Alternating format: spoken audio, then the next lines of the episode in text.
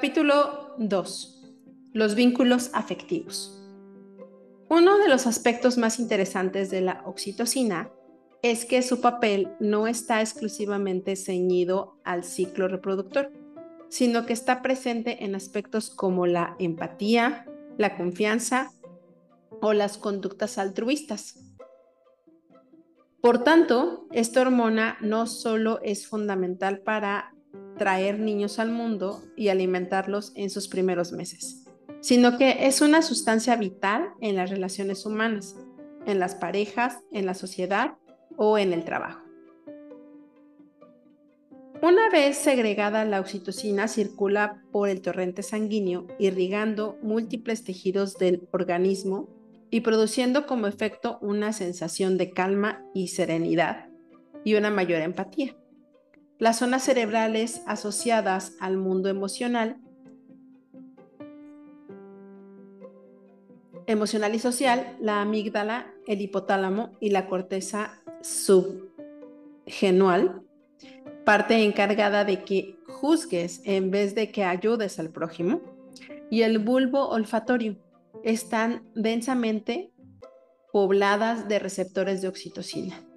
Ese efecto de la hormona se percibe en todo el cuerpo, especialmente cuando se fija en los receptores del corazón o del nervio vago. Cuando más numerosos son los receptores, más sensible es el tejido en cuestión a la elevación de los niveles de la hormona en sangre. El nervio vago inerva el corazón y el intestino y tiene una función importantísima en el organismo. Un nervio no tan vago, el corazón late unas 115 mil veces al día sin que nos demos cuenta ni prestemos atención. El hígado está en marcha. Los riñones realizan su función desintoxicando la sangre. El intestino absorbe los nutrientes, los pulmones inspiran y expiran. El organismo está diseñado para funcionar sin que seamos conscientes de ello. ¿Quién está detrás de que todo funcione de manera armónica? El sistema nervioso autónomo es el responsable. Se encarga de controlar los pulmones, los bronquios, el corazón, los músculos involuntarios, el hígado, el estómago, los intestinos, el páncreas y los riñones, entre otros. El sistema nervioso autónomo tiene dos maneras de funcionar. A través del sistema nervioso simpático, que se pone en marcha en los momentos de amenaza y alerta gracias a nuestro conocido cortisol y del sistema nervioso parasimpático, aquel que permite que nos relajemos para recuperar la fuerza, las defensas y el ánimo tras una etapa de mayor tensión o ansiedad. Quien gestiona el sistema nervioso parasimpático o al director de operaciones, ya que comprende el 75% de las fibras parasimpáticas, es el nervio vago, él es el que transmite información del estado de la persona directamente al cerebro, avisando que el peligro ya ha pasado. Y que por tanto el corazón puede dejar de latir rápido, que la respiración puede ser más lenta y que el proceso digestivo puede recomenzar. Es decir, que podemos descansar y retomar nuestras tareas diarias. Este nervio, también denominado neuro neumogástrico es el décimo de los 12 pares de nervios craneales. Es el más largo del cuerpo, comienza su trayecto en el bulbo raquídeo y baja atravesando la faringe, las cuerdas bucales, el esófago, la laringe, la tráquea, los bronquios, los pulmones, el corazón, la vesícula biliar, el estómago, el páncreas, el hígado y los riñones terminando en los intestinos donde influye de forma importante en la microbiota, conjunto de microorganismos que se hospedan en el organismo, principalmente en el tracto digestivo. Su composición depende sobre todo de la alimentación, los hábitos, el estrés y los fármacos. Conocemos ya el canal de comunicación tan importante que existe entre el intestino y el cerebro. De hecho, cada vez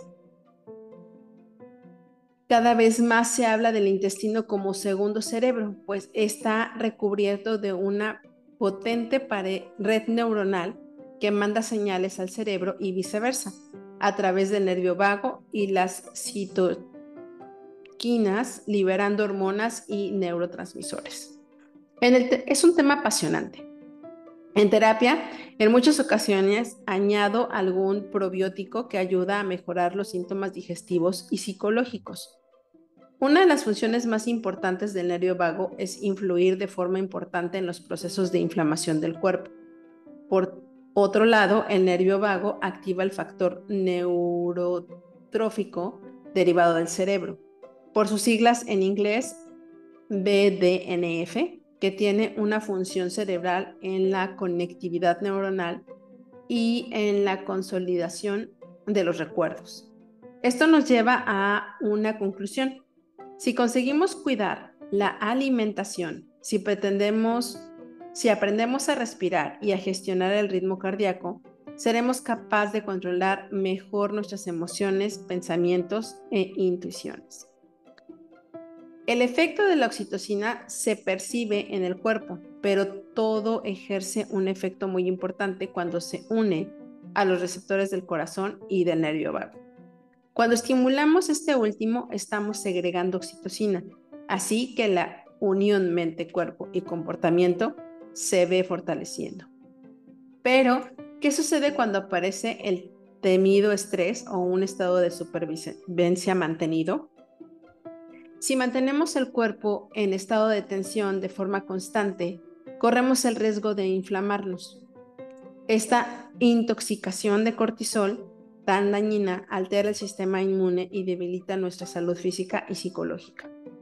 El nervio vago también disminuye el grado de inflamación y mantiene el cuerpo en equilibrio, la denominada homeostasis.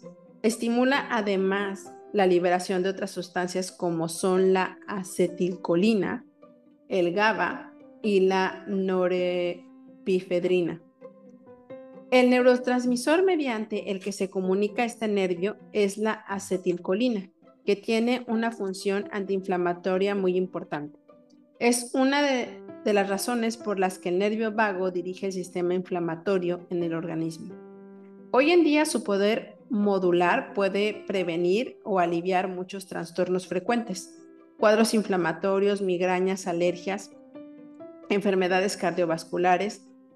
Cuando este nervio no funciona correctamente, aparecen problemas para recuperar la calma y uno tiene mayor propensión a sufrir estrés y ansiedad, así como a desarrollar un cuadro inflamatorio.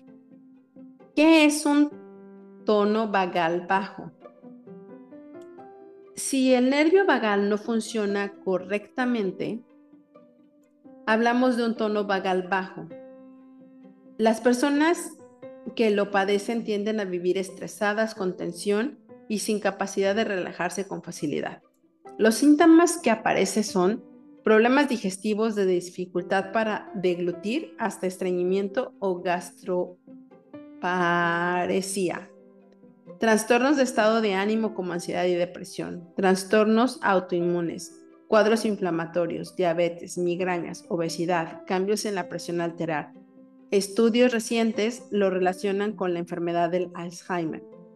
Si conocemos y entendemos el funcionamiento del nervio vago, podemos ayudar al cuerpo a desconectar del modo simpático, como alerta, para pasar a una fase de recuperación y esto es algo que nos interesa a todos. Cuando el nervio vago funciona bien, tono vagal elevado, las personas tienden a tener más control de las situaciones de estrés. Son capaces de relajarse con mayor facilidad y logran tener relaciones más cercanas y positivas. ¿Cómo modular el nervio de la compasión? Uno de los, mecanismos para que el nervio vago funcione de la mejor manera posible radica en la respiración. Cuando el organismo se encuentra en un estado de amenaza, hiperventila como primer mecanismo para introducir oxígeno en los pulmones.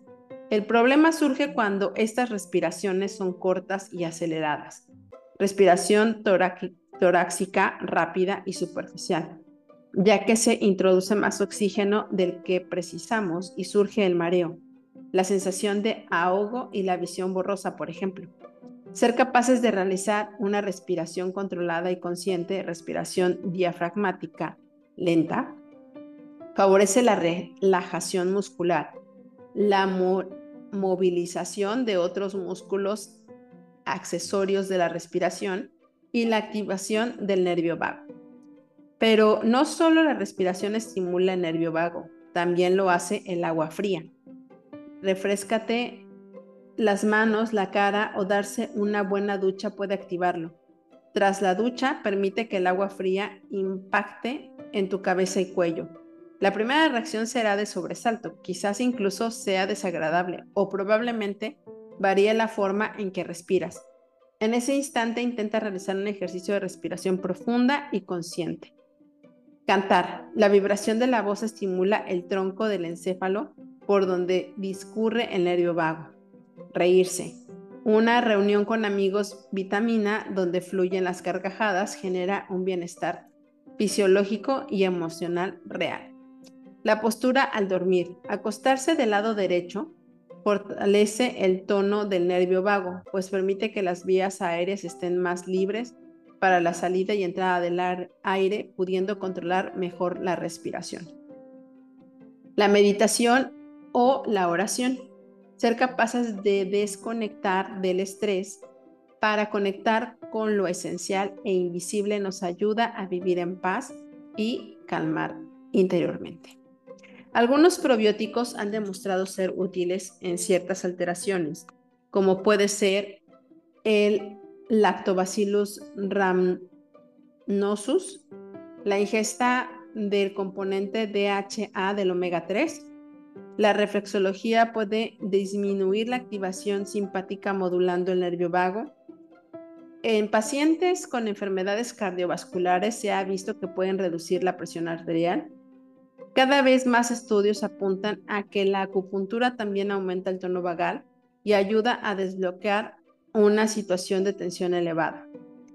La terapia de presión de tacto profundo del cráneo resulta de gran eficacia en personas en estado de alerta. Recuerdo a un paciente que mantenía un estado de hipervigilancia constante, tanto física como psicológica, después de sufrir un accidente.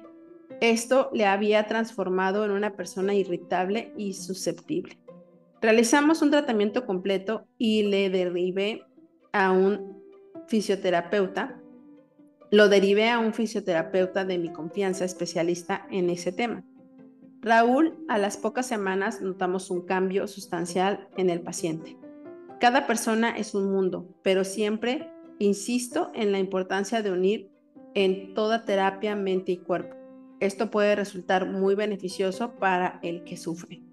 Si existe un trastorno del que se tiene certeza que está relacionado con un tono vagal bajo, se puede emplear la ENB, la estimulación del nervio vago, a través de la cual se activan las fibras nerviosas de este nervio para un mejor funcionamiento. Encontrar personas vitamina creo de verdad que poseen un tono vagal alto y que son capaces de regular nuestro estado de alerta. Quizá por ello también se les denomine el nervio de la compasión, ya que se activa cuando se encuentra en conexión y sincronía con personas vitamina. Y hasta aquí llegamos a lo que es el capítulo número 2. Nos escuchamos en el capítulo número 3.